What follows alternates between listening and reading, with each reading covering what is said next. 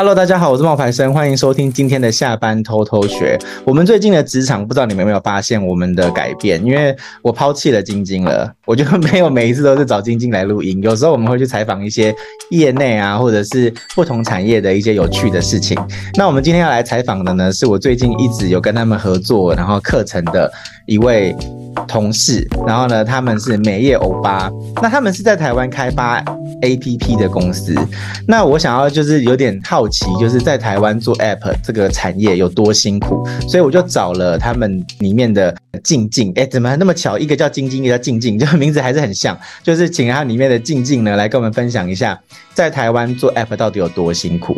那我们让静静呢来介绍一下你自己，还有你过去的一些工作经验跟背景吧。Hello，大家好，我是静静。那我们是微许移动股份有限公司，近期是跟美业欧巴这个产品线跟冒牌生老师有蛮多的合作。那我先稍微介绍一下我自己。我原先其实在做的呃工作背景啊，都跟其实做 App 没有强大的关联。我大部分都是在做一些协会的专案啊，或者是做一些表演艺术的专案经历。是，就是到了疫情期间，就是表演艺术这件事情在台湾就很难经营下去，所以我就想说转换一个跑道来试试看。投入科技业对大家来说可能是一个蛮大的呃憧憬，跟一个觉得好像还不错的一个工作环境，所以我就毅然决然就想说，那往科技业的部分来做加入，所以就加入了微许移动股份有限公司。那加入之后就发现，其实做 App 这件事情对于呃跟原先的想象是完全不太一样的。对，所以我的背景跟经验其实对于现在的工作项目有蛮大的落差。哎、欸，那我有点好奇、欸，哎，就是因为你知道问女生年纪几岁就不太好意思，我就想要了解一下你毕业多久了？呃，我直接讲年纪好了。好，好，你不介意就讲。毕业八年，然后我现在是三十岁。哦，那你比我小很多啊！你小我七八岁，哎，你跟晶晶差不多大，哎。对，我大概，对，可能看起来年纪比较大，所以大家都以为我。我没这样讲，这是你说的，我没有这样讲哦，我不是这个意思哦。没事 没事，这个意思。我的意思是说，哎，我觉得你做事情很沉稳，哎。那你以前你说你是做那种表演的类型的那种，就表演的那种展场的，是不是啊？是类似展场吗？嗯，稍微不太一样，因为我其实不是本科毕业，但我大学念的是类似表演艺术。那表演艺术他们做的是民俗技艺相关的，比如说大家想象得到的，呃，传统艺术扯铃、跳绳，然后翻跟斗或是啦啦队这种。所以原先的大学念的是这个表演艺术的科系。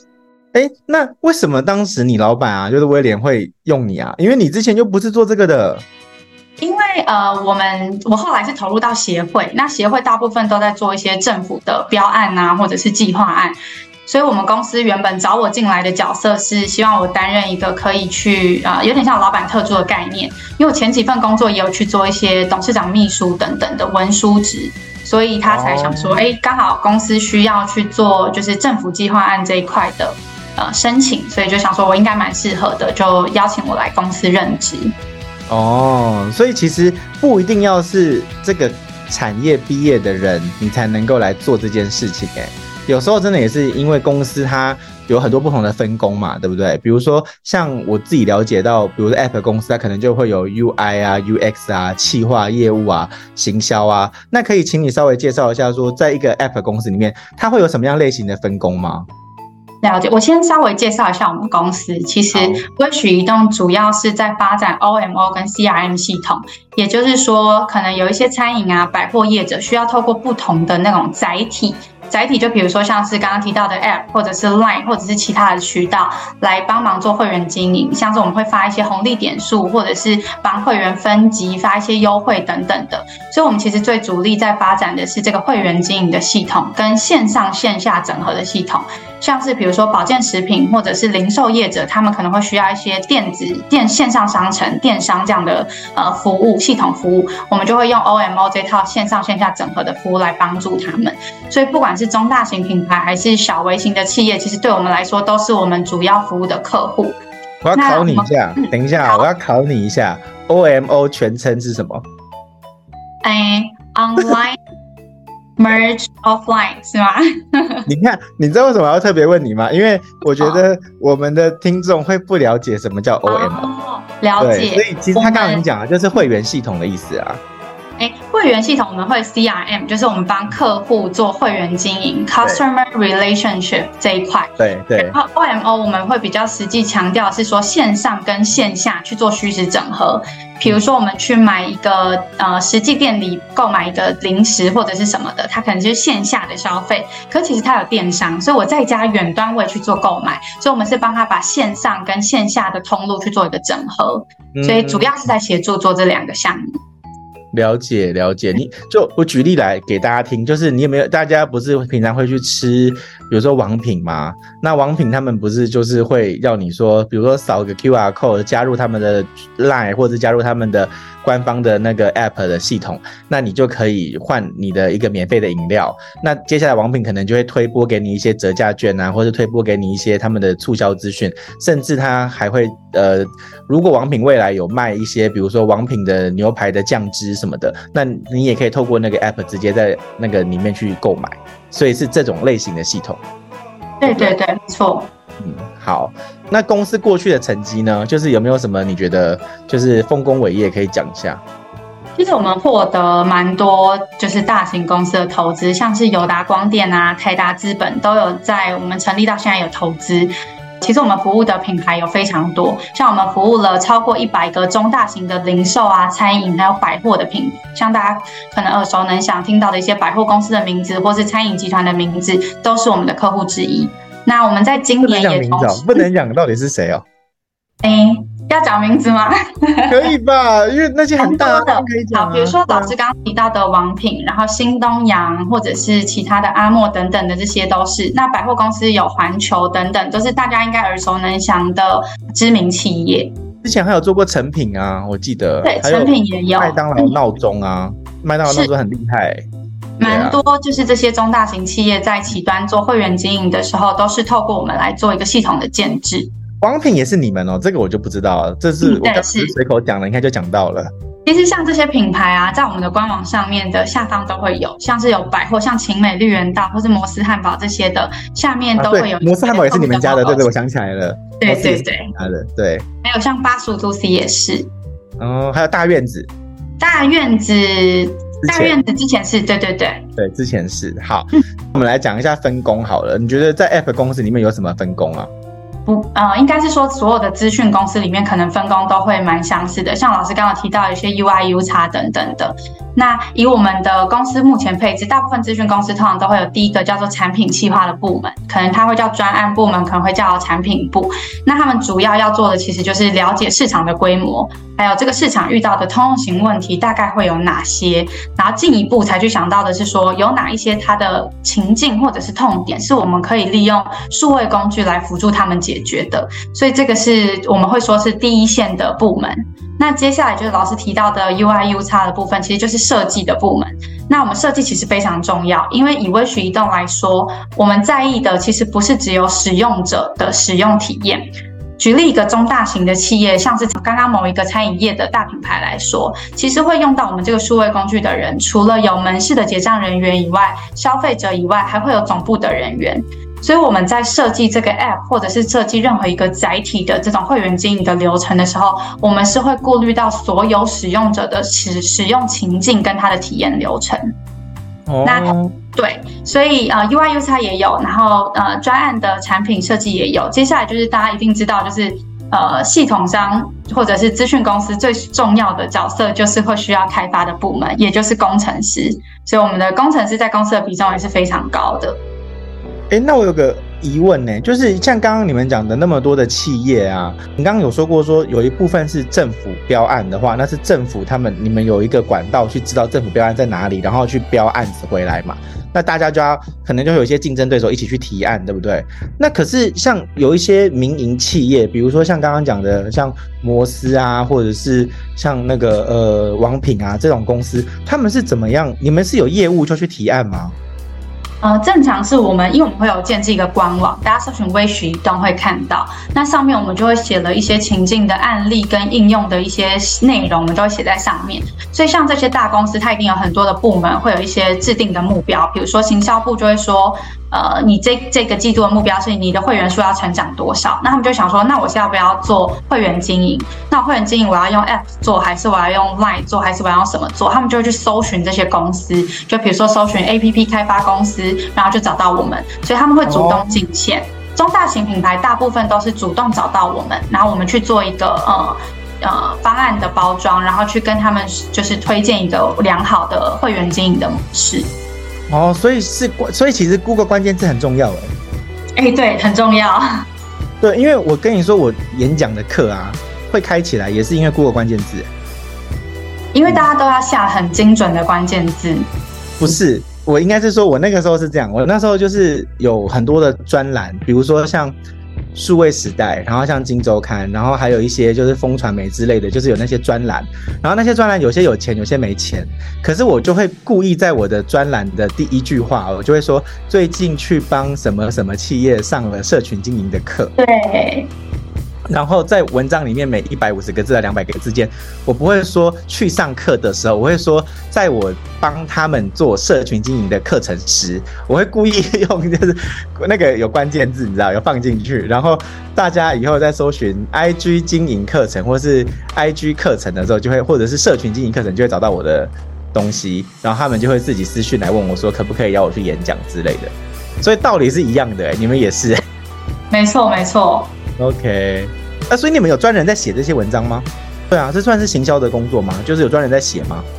对，我们的公司里面部门当然也会有业务单位，也有行销推广单位，所以我们的行销会去定时的产出定量的文章，然后去做关键字 SEO 这这部分的优化。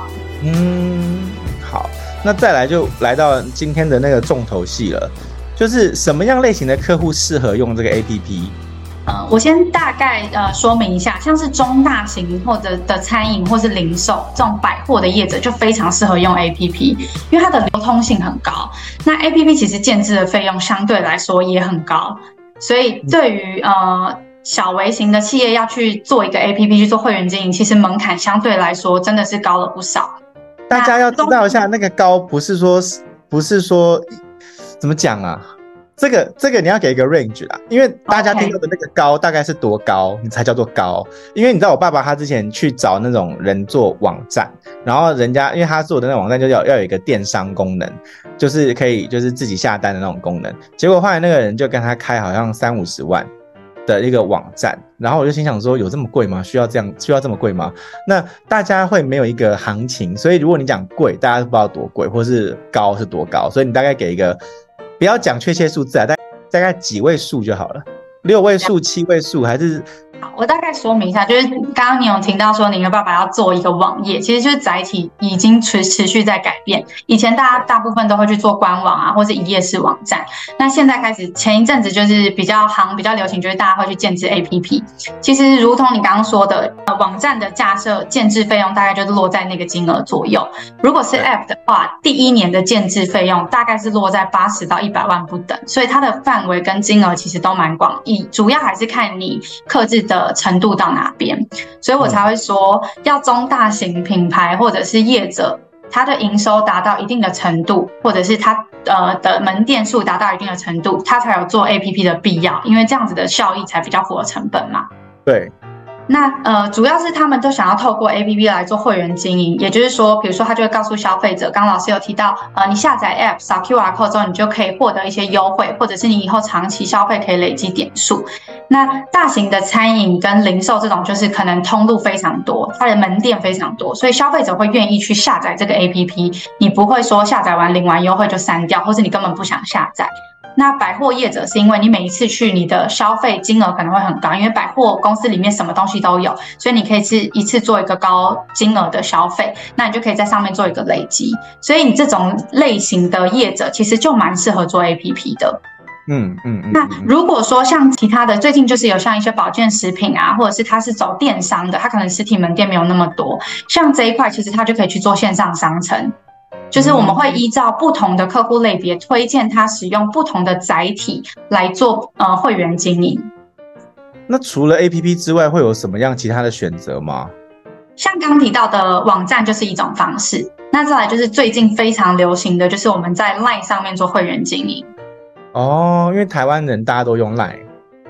对，可能前几年我们还没有那么流行用这种通讯软体，像 Line 啊、WhatsApp 都不是那么的流行，可能大家都还是会以 APP 或者是以网页为主，然后就传简讯，然后简讯里面可能就会带一组网址给你。但现在可能就诈骗太多，大家都不敢点，所以慢慢的我们就把这个会员经营的载体去做一个改变。那如同前面说的，APP 的建制成本真的太高了，所以对于一些中小型的企业或是小微的这种店家来说，根本负担不了八十到一百万的金额，他可能年收都没有到这个数字。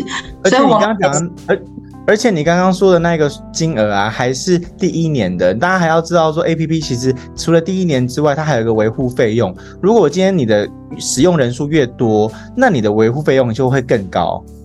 是。其实它每年的维运费用也都是一个不小的数字，当然就不会有第一年来的那么高，嗯、但是都是一个成本的支出。对，嗯，我们近年呢、啊、才开始积极投入往 SaaS 服务，就是 SaaS 这个服务去走。那它就是主打是说可以让这些比较轻量化的店家可以去使用这样子的服务。可以再多说一点呢、啊？就你连我都不知道它什么意思。了解，嗯，它其实基本上就是说。像我们跟老师合作的这个项目，其实我们就是去做美业欧巴这个系统。那其实除了美业欧巴以外，我们还有蛮多其他的服务项目。嗯嗯嗯。那我说明一下那个 SaaS 服务的意思好了。SaaS 服务的意思就是我们用英文直接讲，它就是 Software as a Service，也就是说我提供一个软体，也就是一个服务，软体及服务的概念。所以我们呢，就只要在 Line 上面就可以去做会员经营。我们目前投入的第一个产业是美业的这个产业，像美业产业的店家，他们可能呃没有办法用 APP，所以他就用一个 Line。那我们会提供他一个后台，所以他在后台上面就可以去做会员经营。消费者更简单，他不需要下载任何的应用程式，他只要在 Line 上面加入这个店家的官方账号，就可以拥有这个店家的，比如说加入会员啊，拥有一些点数优惠券等等的服务，还有甚至去做预约。所以这一块在。整个来说，我们就是提供一个很完整的方案，提供给小微的店家。简单来说，就是嗯，这样子的价格就会跟刚刚那个价格不一样。基本上价格就是十分之一，一年十万以内就可以来做会员经营，然后连行销这一块也都涵盖在里面。哦，那那相比刚刚的那个价格，真的是便宜很多。对，尤其是针对这种中小企业，因为像刚刚提到的中大型产业，它就是会有很多部门嘛，所以我们的业务去做一个提案的时候，通常我们会对到就是行销跟资讯部，所以他们都有他们自己的年度目标，或者是他们公司期待的愿景，我们就是提供一个符合他的数位工具。那对于小型的就比较不一样，你对到的可能就是老板，因为他的整个企业里面可能就是十人以内或是十五人以内的一个小微型的企业。那这样的情况之下，他只会告诉你说他想要达到什么事情，比如说他想要提升他的营收，他想要提升他的顾客回流率。那我们这边可以做的一件事情，就是我们提供一个非常完整的 SaaS 云端服务来解决他的所有需求。那其实对于那个消费者的话，他看到的就是他的一个 Line，然后但是对于那个呃商家，他看到就是一个后台系统。是，没错。嗯，然后那个后台系统可以用手机操作吗？可以，我们目前后台系统有网页式，然后也有 App 的版本，所以店家基本上只要下载一个店家版的美业欧巴 APP，它就可以在上面去做预排班的功能，甚至是它可以直接在上面用最近很流行的那个手机就是你的刷卡机，用那个卡紧收的功能去做线上支付。哦，所以现在连那个线上支付也都可以涵盖在这些功能里面。对，只要是 iOS 的系统，用我们的 APP，就是目前我们是有跟一些系统商做合作，像是 TapPay，我们的合作就是说，如果你是美业欧巴的用户的话，它是免收月费的。所以店家只要，比如说消费者要结账，你只要拿出你手机，开启我们的后台 APP，输入金额，感应你客户的 Apple Pay 或是实体的信用卡，就可以直接做收款的动作。哦，那真的很方便呢。对啊。对啊，他这这个真的很方便，他就而且现在那种客户都是实体店家，比如说像美业的话，他们就是直接用实体这样子收款就可以，就直接用那个线上的收款系统就可以。它有点像是一个 POS 系统，但是就是整合了 APP，然后整合了 Line，整合了那些会员管理的功能。没错，我们把所有东西都整合在呃线上去做一个提供服务，他就不用额外去买 POS 机或者是去申请刷卡机，然后又要担心呃审核会不会通过这件事。嗯嗯，因为你买一台 POS 机其实也不便宜吧？对，如果 POS 机联合那个钱柜联合出单机，其实对于美业来说是有点没有必要的。对，因为其实那个也不不是真的，也不是一个便宜的选项。因为你现在这个工作啊，跟你以前那个工作不一样，对不对？就是差蛮多的。是。那你觉得以前的你的工作时间跟你现在的工作时间有差吗？以前的工作时间比较像是那种。呃，一个专案来，然后我们就要所有人投入同样的一个专案，然后没事的时候就很闲，大家就是去排练啊，或是去想看看有没有其他地方有呃表演活动的需求，所以那种时间是你有点可以自由分配的。这么好哦，以前可以自由分配的时间比较多就对了。就是比如说，呃，因为我们的协会就是规模也不大嘛，然后公司规模也不大，所以就是有案子就去接，那没有案子就跟老板说啊，太忙了，最近人力不足，那这个案子先 pass 掉，让别人去竞争这样。哦，那那现在呢？像现在其实工作时间当然就是比较固定，我们就是正常上班族嘛，就是跟以前协会类型比较不一样，那我们就是朝九晚五。可是就是在旺季的时候，像是一些中大型企业，他们要提案，年度要有新的预算规划，或者是他们有新的目标达成，像这些季度的时候，通常就是比较忙的。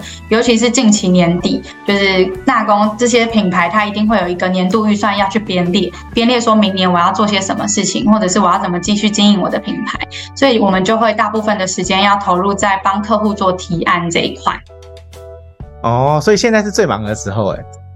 对啊，其实诶、其实应该是说每年都有不同的忙碌时期啦。像年初就是政府计划案会稍微多一点，那现在年末就是当帮客户做一些提案，还有就是我们会跟老师有办一些，比如说针对于我们既有客户的一些讲座，对对对，就是提供客户一些更多的附加价值。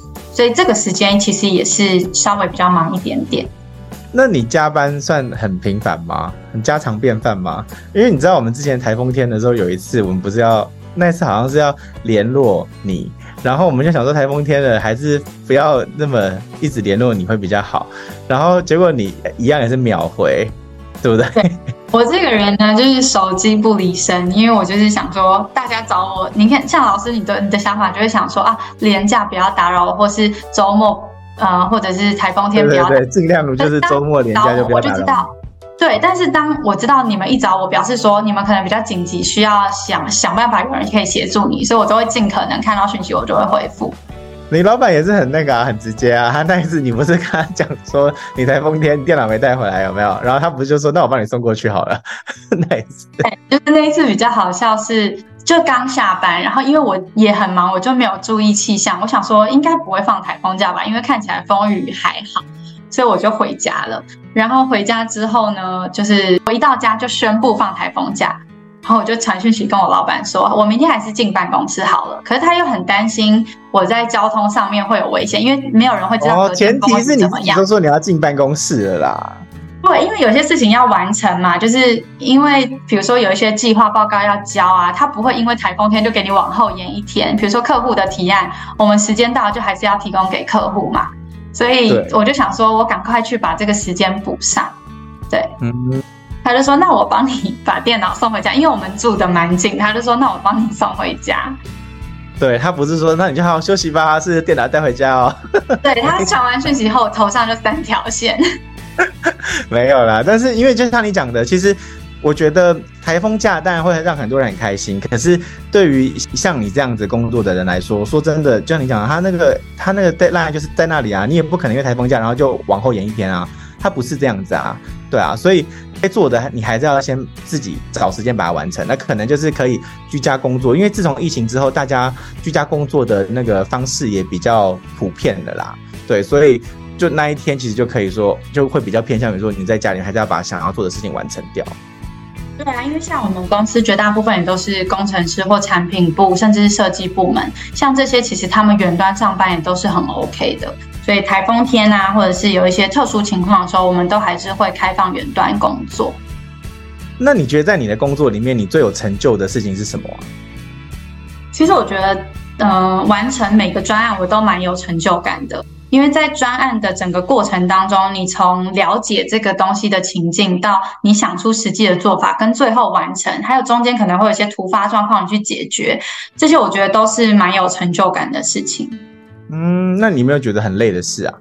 其实有时候还是真的觉得蛮累，但是大部分都不是遇到事情的累。可能我这个人就是有点过度乐观，就遇到事情我就觉得赶快解决，先解决就好。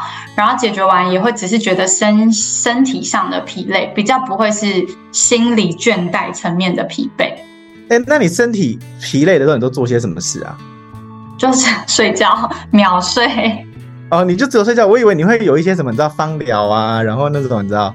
哦，我我原本。之前没有那么忙的时候，我就会去上一下空中瑜伽，想说可以舒缓一下就是心情。然后那时候也很夯，就是大家会拍照上传在 IG 上面，所以我就去上了一阵子。但后来我发现我时间真的对不上，因为他那个上课时间都很尴尬，就是可能早上七点或是中午，所以我很难去配合老师上课的时间。那后面我就是开始去做一些。就像老师刚刚提到的芳疗，开始开始做脸，开始去按摩、推拿，去做一些。还是会嘛，对不对？我想说，应该还是会做一些这种。